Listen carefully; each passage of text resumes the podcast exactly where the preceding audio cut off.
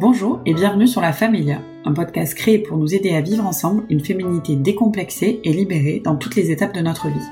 Je m'appelle Marion, je suis entrepreneur et je souhaite donner la parole à des invités extraordinaires par leur histoire et leur parcours, dans l'espoir de changer à notre échelle les règles du jeu. Bonjour à tous, aujourd'hui j'ai le plaisir de recevoir Carole Hervé, qui est consultante en lactation, et aujourd'hui on va parler d'un sujet qui est quand même euh, très important, qui est les premiers jours de l'allaitement et comment bien démarrer l'allaitement. Donc bonjour Carole. Bonjour. Ravie de t'accueillir sur ce premier podcast. Est-ce que tu pourrais te présenter? Oui, merci beaucoup et merci pour cette invitation. Donc je suis Carole Hervé, je suis consultante en lactation IBCLC, ça veut dire que je suis certifiée euh, par mon, ma spécialité en allaitement maternel. Je suis également euh, certifiée en Biological Nurturing, qui est l'approche de l'allaitement instinctif de Suzanne Colson. Je suis auteur d'un ouvrage qui s'appelle Mon allaitement sur mesure. Je suis, euh, je suis spécialisée dans les troubles de l'oralité. Je forme également dans plusieurs établissements, notamment l'école du bien-être, sur des sujets liés à l'allaitement, je forme en parallèle sur le sommeil du tout petit. Bref, je suis passionnée par ce qui touche à, la périnatalité avec comme cœur, comme thématique centrale l'allaitement maternel.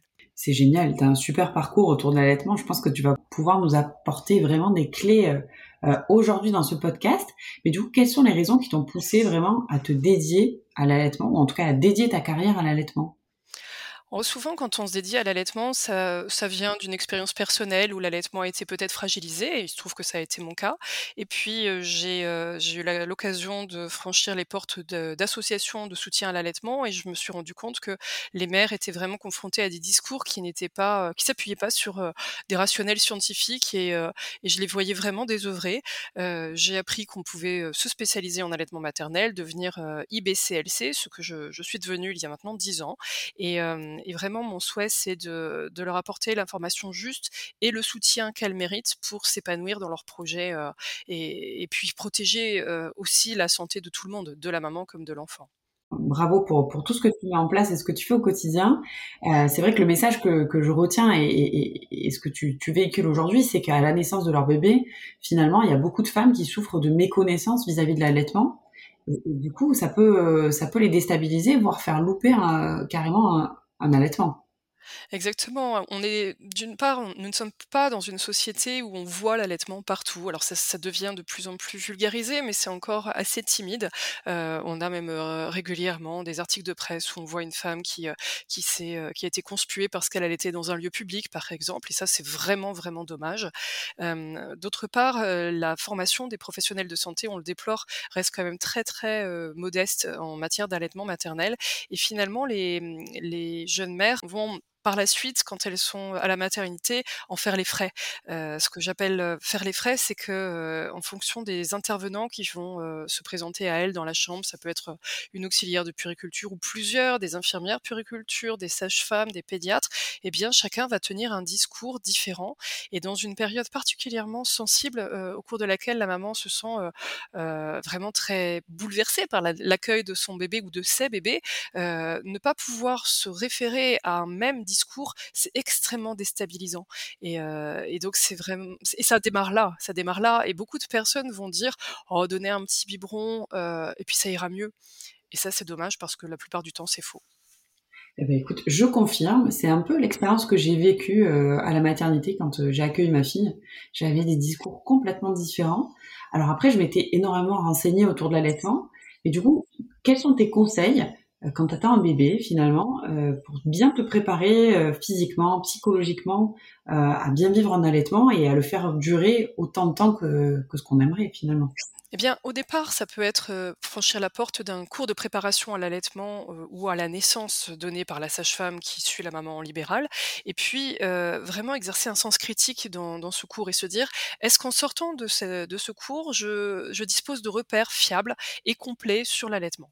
Ensuite, peut-être aller rechercher des lectures, peut-être voir si on peut se créer un petit réseau de soutien. Alors, ça peut être des professionnels de santé, ça peut être des associations de soutien, ça peut être des membres de la famille ou de ou de notre entourage qui ont réussi leur, leur allaitement. parce que finalement, on a besoin de, de, soutien un petit peu comme des, des, supporters qui vont, qui vont être là, présents et, et peut-être moins émus dans une situation qui nous bouleverse nous au démarrage et nous dire tiens bon, je suis passé par là, regarde où j'en suis aujourd'hui et ça va mieux. Ou alors tenez, on vous a suggéré telle ou telle option, voici des alternatives voilà, finalement, c'est ça, démarrer, c'est avoir quelques repères. Et puis, parfois, les mamans sentent que les repères qu'elles ont reçus ne sont pas suffisants et, elles font appel à une consultante en lactation et lui demandent un cours de préparation vraiment spécialisé. Il en existe beaucoup hein, qui font ça et, et, souvent, quand on voit les mamans en prénatal, on n'a pas besoin de les revoir juste après parce que ça va bien. c'était ma question, c'était justement, toi tu conseilles de, de le faire en prénatal plutôt qu'une fois que le bébé est arrivé? Oui, oui, mieux on est informé sur la manière dont notre corps va, fonctionner. C'est fou comme on fait confiance à notre utérus pour nourrir intégralement no- notre petit bébé en devenir. Et à partir du moment où le bébé est à l'extérieur, on a l'impression que notre glande mammaire va nous faire défaut. C'est quand même paradoxal hein, quand on, y pense de cette manière. Et, finalement, notre glande mammaire, la plupart du temps, nous fait pas défaut. Il y a de très très rares cas de figure où, où les mamans ne peuvent pas allaiter exclusivement à la naissance ou dans leur contexte médical. Mais, euh, mais finalement, ce qui, euh, ce qui va faire défaut, c'est un accompagnement juste euh, au moment de la naissance du bébé. Et c'est pour ça que c'est intéressant d'avoir quelques repères pour, pour démarrer. C'est un, un, super point. C'est vrai que quand tu te prépares à l'accouchement, enfin la préparation à l'accouchement porte bien son, son, nom finalement. Tu te prépares à accoucher, mais tu te prépares pas à allaiter si tu le souhaites. Mmh. Donc, tu te prépares pas à vivre ta montée de lait. Mmh. Ça, c'est un sujet qu'on va aborder euh, plus tard, mmh. Euh, qui est la montée de lait, qui peut être oui. vraiment euh, euh bouleversant finalement. euh, Absolument. Pour, pour, pour, une jeune maman. Mais du coup, tu, tu, as abordé un sujet qui était hyper intéressant. C'est des compléments qui peuvent être donnés à la naissance du bébé à la maternité. Et on a eu beaucoup de questions parmi nos clientes. Oui. Est-ce que je peux reprendre ou continuer un allaitement si le bébé a déjà eu un premier biberon à la maternité? Et est-ce que les compléments sont obligatoires quand on veut lancer un allaitement? Euh, alors les compléments ne sont pas obligatoires, je vais, je vais démarrer par la fin de, ta question. Les compléments ne sont pas obligatoires, les compléments sont, sont euh, une euh, disposition médicale euh, qui devrait euh, intervenir dans le cadre d'une prescription précise, puisque la situation médicale de l'enfant le requiert. Souvent, ils sont préconisés d'une manière un petit peu à la va-vite, oh votre bébé dort beaucoup, allez hop, on lui donne un petit complément. Et, et finalement, on peut... Est-ce qu'il est indispensable de donner des compléments au bébé A priori non. Et si, pour une raison ou une autre, un professionnel qui entoure la maman à la maternité suggère à cette maman de donner un complément, il est intéressant de, de demander pour quelle raison le complément est préconisé, et puis après de redéfinir le complément. souvent, le complément est préconisé parce que le bébé ne reçoit pas assez de lait. S'il ne reçoit pas assez de lait, ça peut peut-être signifier qu'il n'est pas encore très efficace pour aller prélever du lait lui-même. À ce moment-là, là, la maman peut très bien le prélever à sa place. Et le premier complément, nous dit l'OMS, c'est du lait fraîchement tiré euh, par la maman qu'elle donne à son enfant. Euh, par la suite, un autre complément peut être du lait qu'elle a tiré et qu'on a mis au réfrigérateur, ou du lait qu'on a mis au congélateur, ou du lait d'un lactarium, avant de dégainer tout de suite la préparation commerciale pour nourrissons. Mmh. Et, souvent, ce qui va euh, amener des professionnels à, à, donner des compléments, c'est la peur. Euh, la peur qui est euh, une conséquence logique de leur pour certains, hein, pas tous, on peut pas mettre tout le monde dans le même panier. Pour certains, leur manque de connaissances sur la physiologie de la lactation. La physiologie de la lactation requiert dès le départ de mettre en route l'allaitement, donc une grande proximité avec le bébé. Et j'ai donné un cours hier sur le, sujet de l'allaitement et mes étudiantes étaient très étonnées que j'affirme qu'une mère qui a, une accouché par césarienne peut très bien ne pas avoir de décalage dans la mise en route de sa lactation, si tant est qu'on pense à sa lactation dès le départ. Des études nous disent qu'il est indispensable, même très très pertinent, de démarrer euh, la mise en route de la lactation dans l'heure qui suit la naissance. Si pour une raison ou une autre, la maman ne peut pas euh, mettre son bébé au sein ou que le bébé n'est pas très efficace, eh bien la maman peut très bien demander une petite cuillère. A priori, ça devrait se trouver. Elle récupère son colostrum et, et dès la première heure, elle peut même avoir des jets de colostrum. Et donc, on a d'emblée du lait à donner au bébé. Donc tu confirmes qu'on peut aussi allaiter dès lors qu'on a une césarienne? Absolument, absolument. Euh, on, on, va faire un, un constat dans un pays comme le nôtre, que l'allaitement et la césarienne, ne font peut-être pas bon ménage et que souvent la mise en route de la lactation est décalée parce que la maman a une césarienne. Mais à ce moment-là, on vient mettre côte à côte 2 événements, césarienne et décalage d'a d'allaitement. Mais on oublie qu'entre-temps, on a simplement oublié la mise en route de l'allaitement. On va tirer une conséquence, qui est, factuelle. On se dit, «Ah beh, la maman a accouché par césarienne et donc elle a elle a moins de lait, c'est pas parce qu'elle a accouché par césarienne, c'est qu'on a oublié qu'elle pouvait démarrer son allaitement dès le départ. Et donc, comme on n'a pas mis en place les bonnes dispositions pour l'aider à avoir suffisamment de lait, eh ben, on a une conséquence logique. Et on finit par banaliser ce résultat. Mais ce résultat-là est, euh, est, un résultat tout à fait cohérent vis-à-vis des, euh, euh, des faiblesses qu'on a qu'on met en place dans la mise en route de la lactation.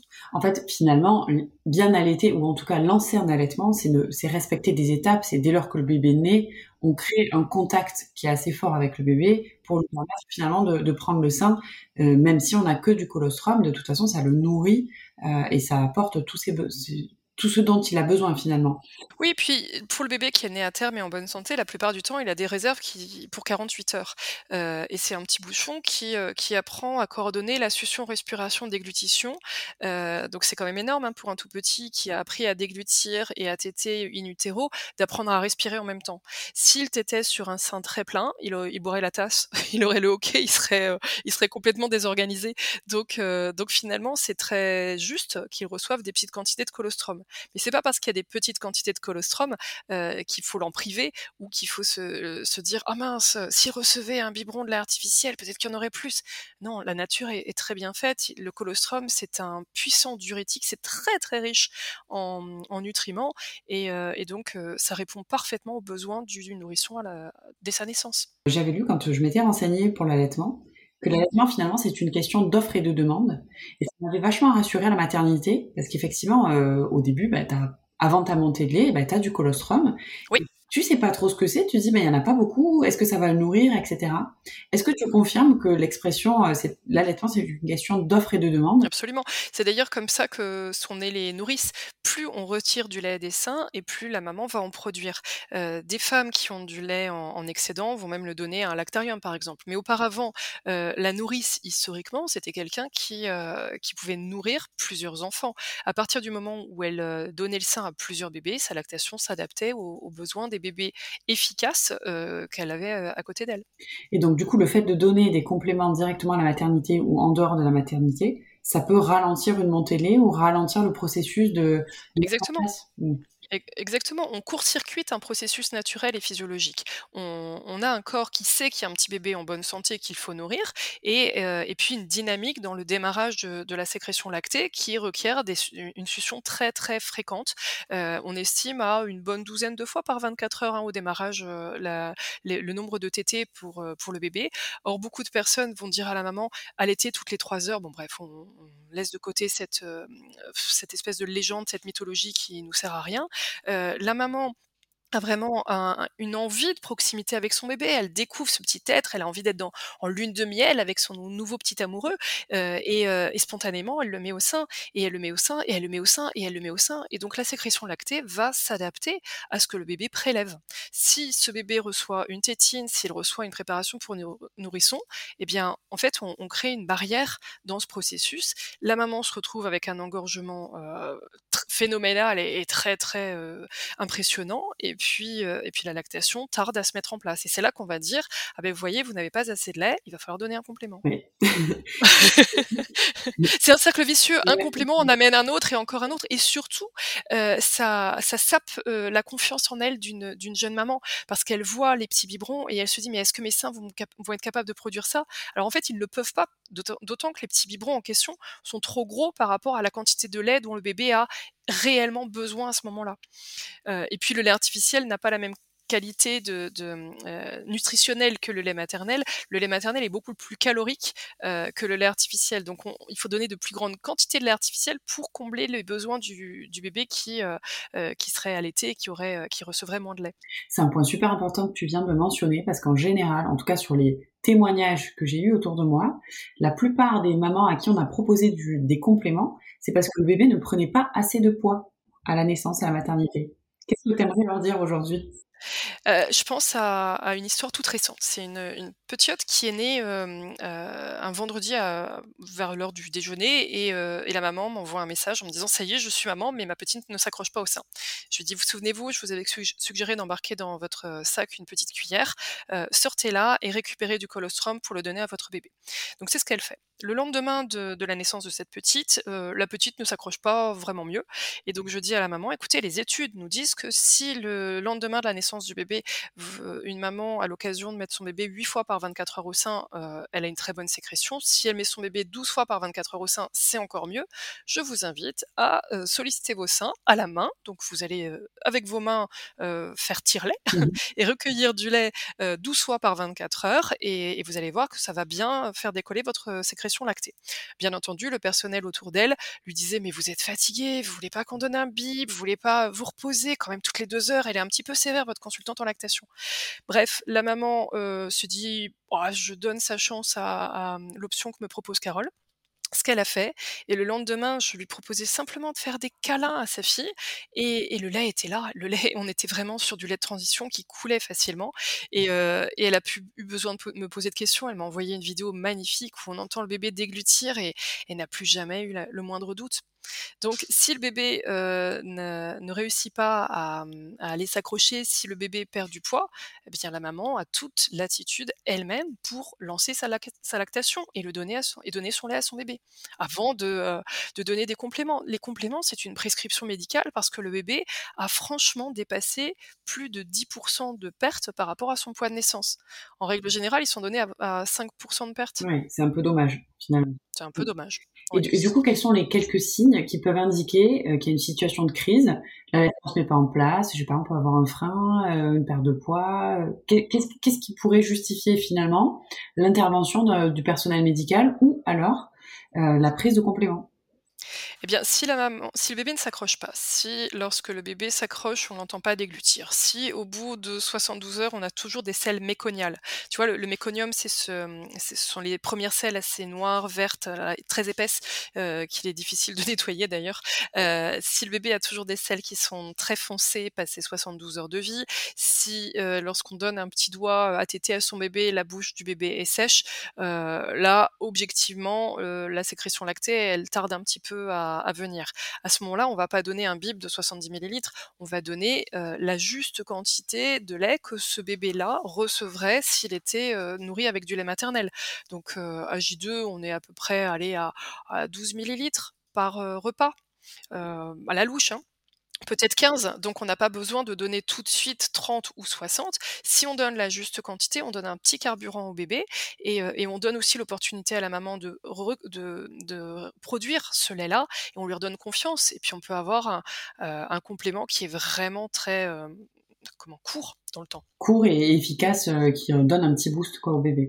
Exactement, Mmh. exactement. Maintenant, si on met en place tout ce qu'il faut pour aider la maman et je pense à des mamans qui ont été dans des situations, compliquées, hein, des, allaitements des démarrages d'allaitement où elles ont été séparées du bébé, où la cés la césarienne était pas très facile à vivre, ou alors elles ont eu une, une épisiotomie qui les empêchait de se mouvoir, se mobiliser correctement.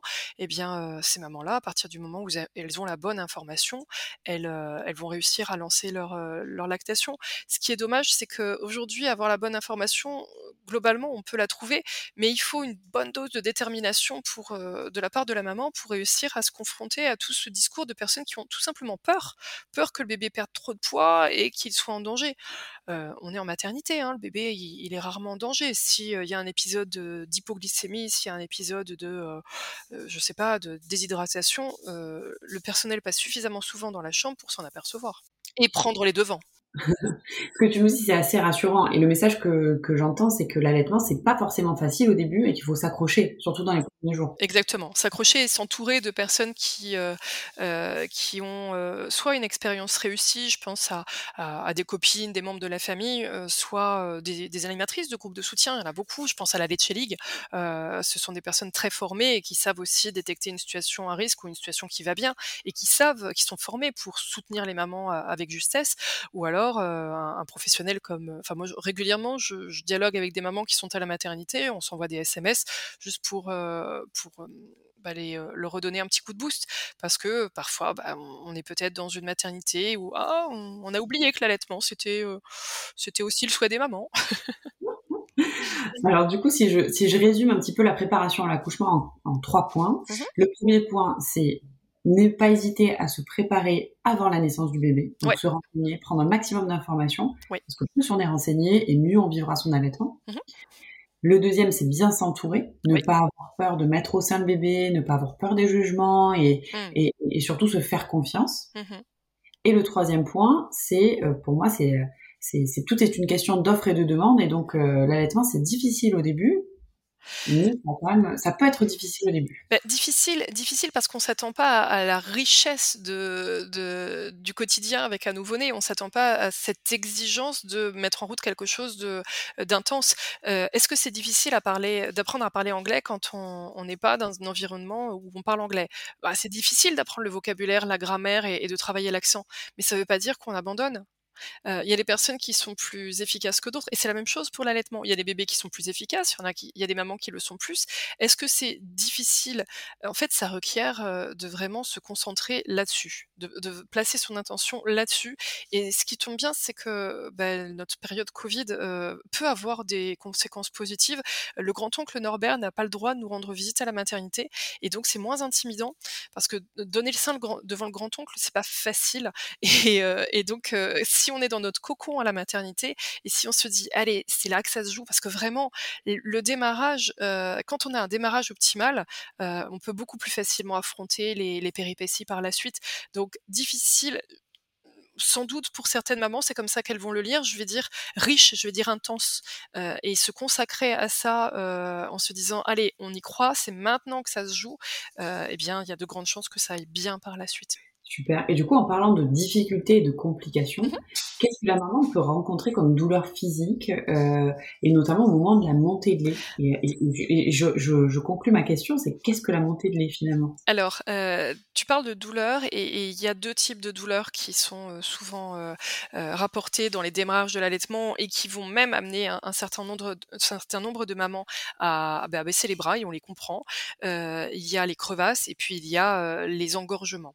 Euh, les deux peuvent être tout à fait évités si on, s'appuie sur l'approche BN, le biological nurturing, c'est-à-dire que on nous bassine les oreilles avec l'exigence d'acheter un coussin d'allaitement sur lequel on, poserait le bébé et qu'on veillerait à aligner son oreille, son épaule et sa hanche. Et en fait, c'est faux.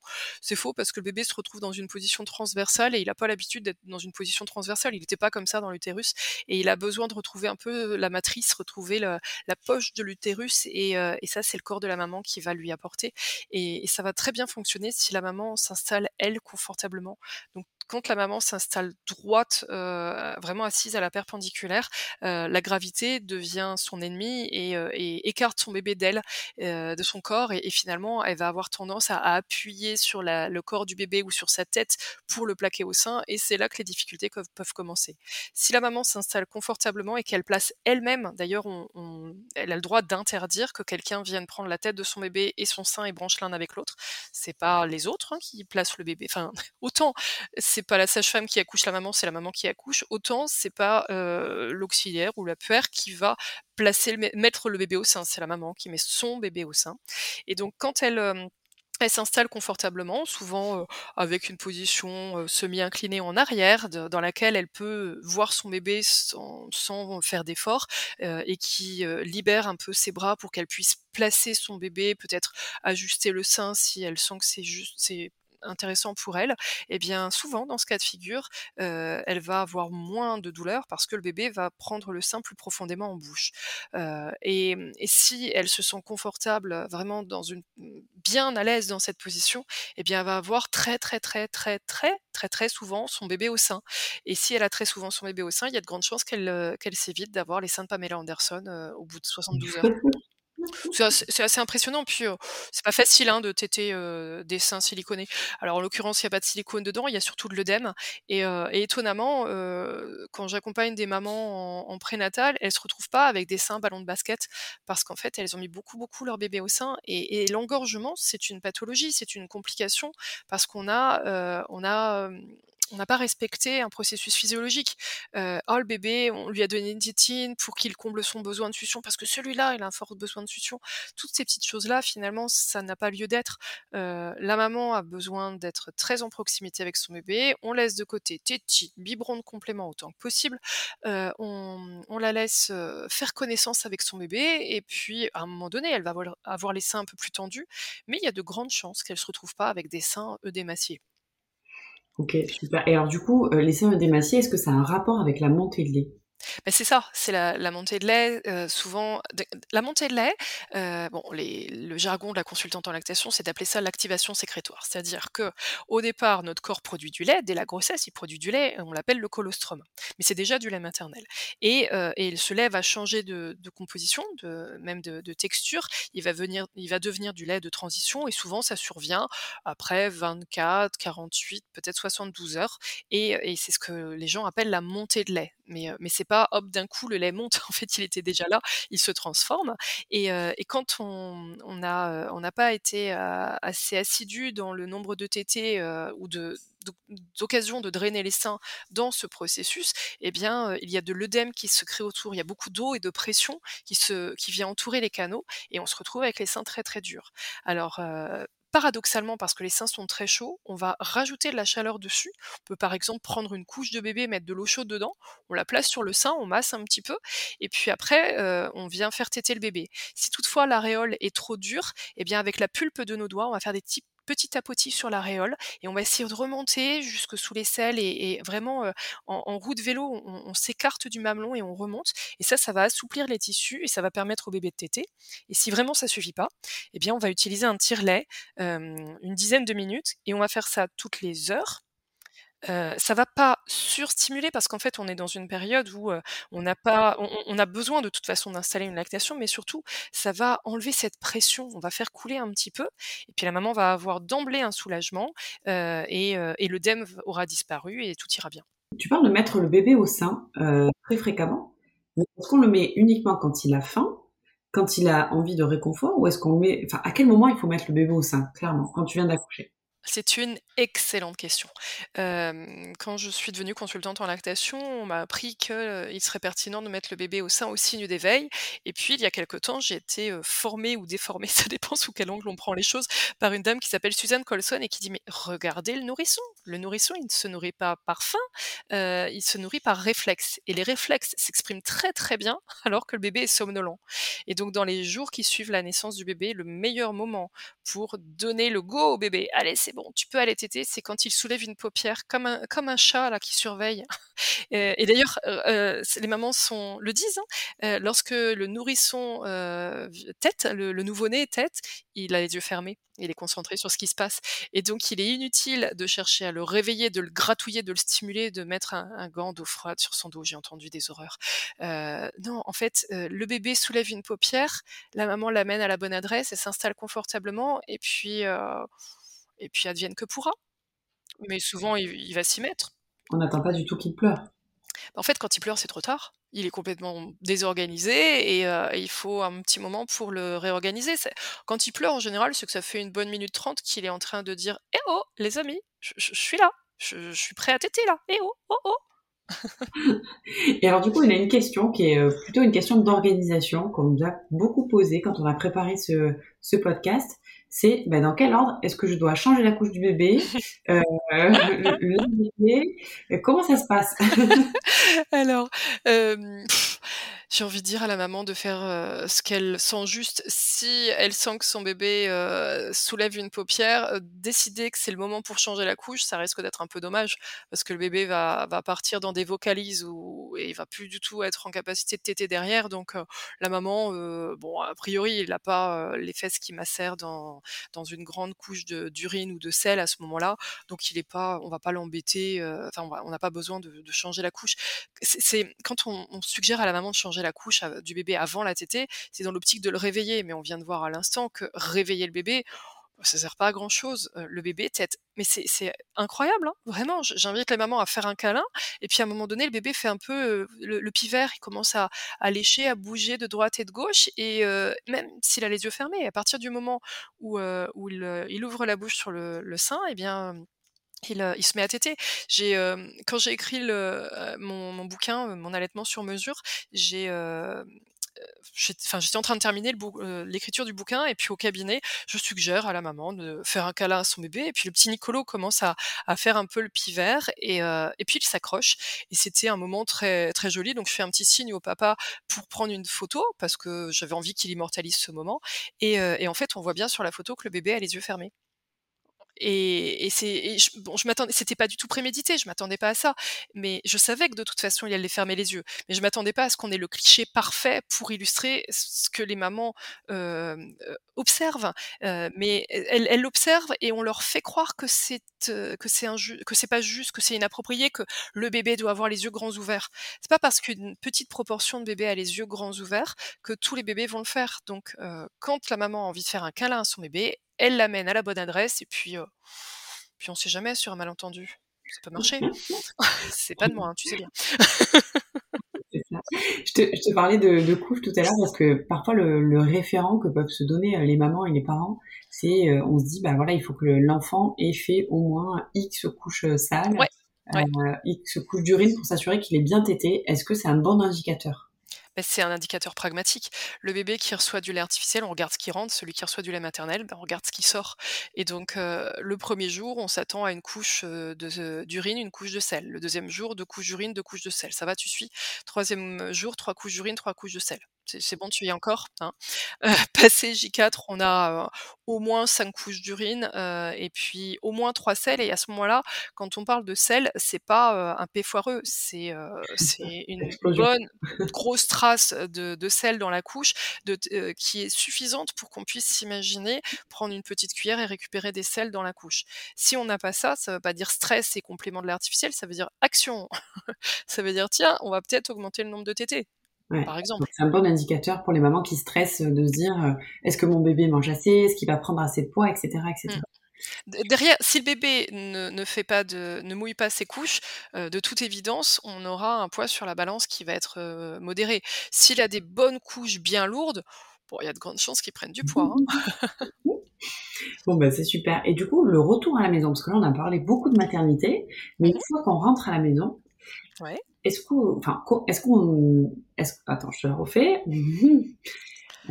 Une fois qu'on rentre à la maison, est-ce qu'on a des indicateurs à suivre ou est-ce qu'on continue justement cette tétée à la demande? Alors, on est toujours sur la tétée à la demande. Les gens qui disent l'allaitement à la demande, c'est seulement la maternité, eh bien, euh, non, ils n'ont rien compris. Et on a vu tout à l'heure que la demande s'exprime aussi et, et, avant tout au démarrage quand le, le, bébé soulève à peine une paupière. Euh, et donc, il est assez juste de poursuivre ce même schéma-là, puisqu'on est toujours dans une phase d'installation de la lactation, et c'est parce qu'on va être très très très attentive à répondre spontanément euh, à la demande du bébé, qui s'exprime d'une manière discrète, hein, on vient de le dire, euh, que la lactation va être solide et qu'on aura moins d'inquiétude. On gardera comme repère de regarder les couches. Euh, au retour à la maison, on a 5, 6 bonnes couches, et quand je dis 6 couches, c'est un œuf dur, hein, c'est un œuf lourd de, couches d'urine et les selles, on veut qu'elles euh, dépassent la paume, enfin qu'elles couvrent la paume de la main de, l'adulte. Donc on est toujours là dedans et puis euh, on, on va pas s'amuser à acheter une balance pour peser le bébé à, tout moment. Euh, il y a forcément des, pesées qui seront réalisées chez le pédiatre ou par la sage-femme. Mais au moins on, reste attentif aux couches et plutôt que de considérer ça comme un, un moyen de stresser, c'est un repère. Si toutefois il n'y a pas les couches attendues, bon bah on, on essaie d'agir. ok. Et du coup, alors il y a une question qui revient euh, souvent. C'est une fois qu'on est revenu à la maison, qu'on a pris un petit rythme, est-ce qu'on peut faire garder son bébé en allaitant? Bien sûr. Et comment Bien évidemment qu'on peut faire garder son bébé en allaitant. On peut très bien aller euh, euh, chez le coiffeur si on a envie d'une nouvelle coupe et, euh, et quelqu'un peut prendre soin de notre bébé pendant euh, quelques heures.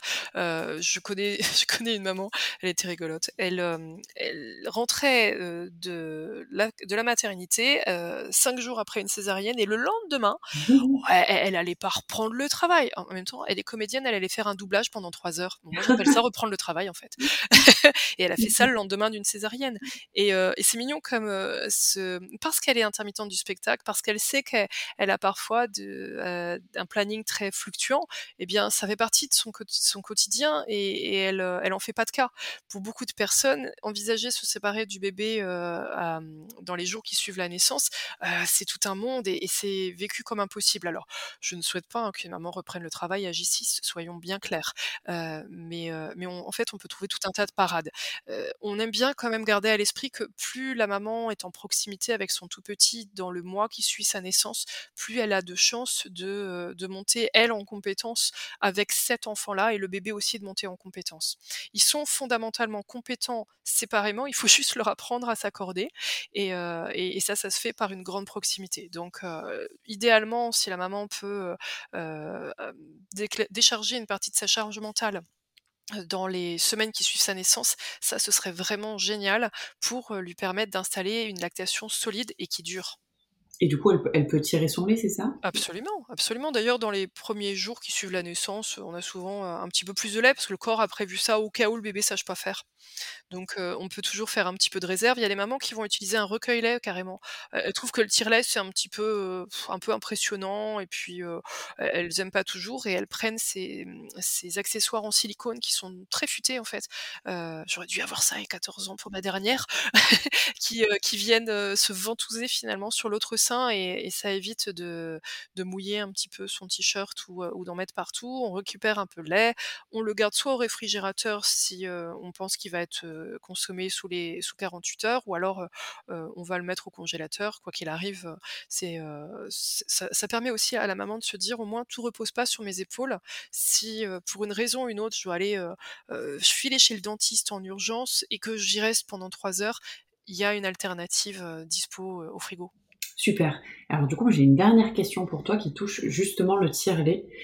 Si on décide finalement de, de continuer l'allaitement, mais via un tire-lait, oui. Est-ce que tu le recommandes et quel, à quel rythme on doit tirer son lait?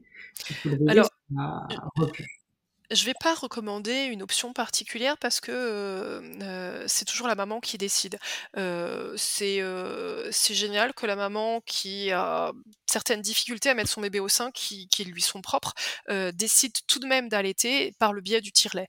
Donc je vais pas recommander quoi que ce soit, je vais toujours m'adapter à son cas de figure et tout faire pour que ce soit raisonnable en termes de, temps, de logistique et de protection de la santé de l'enfant.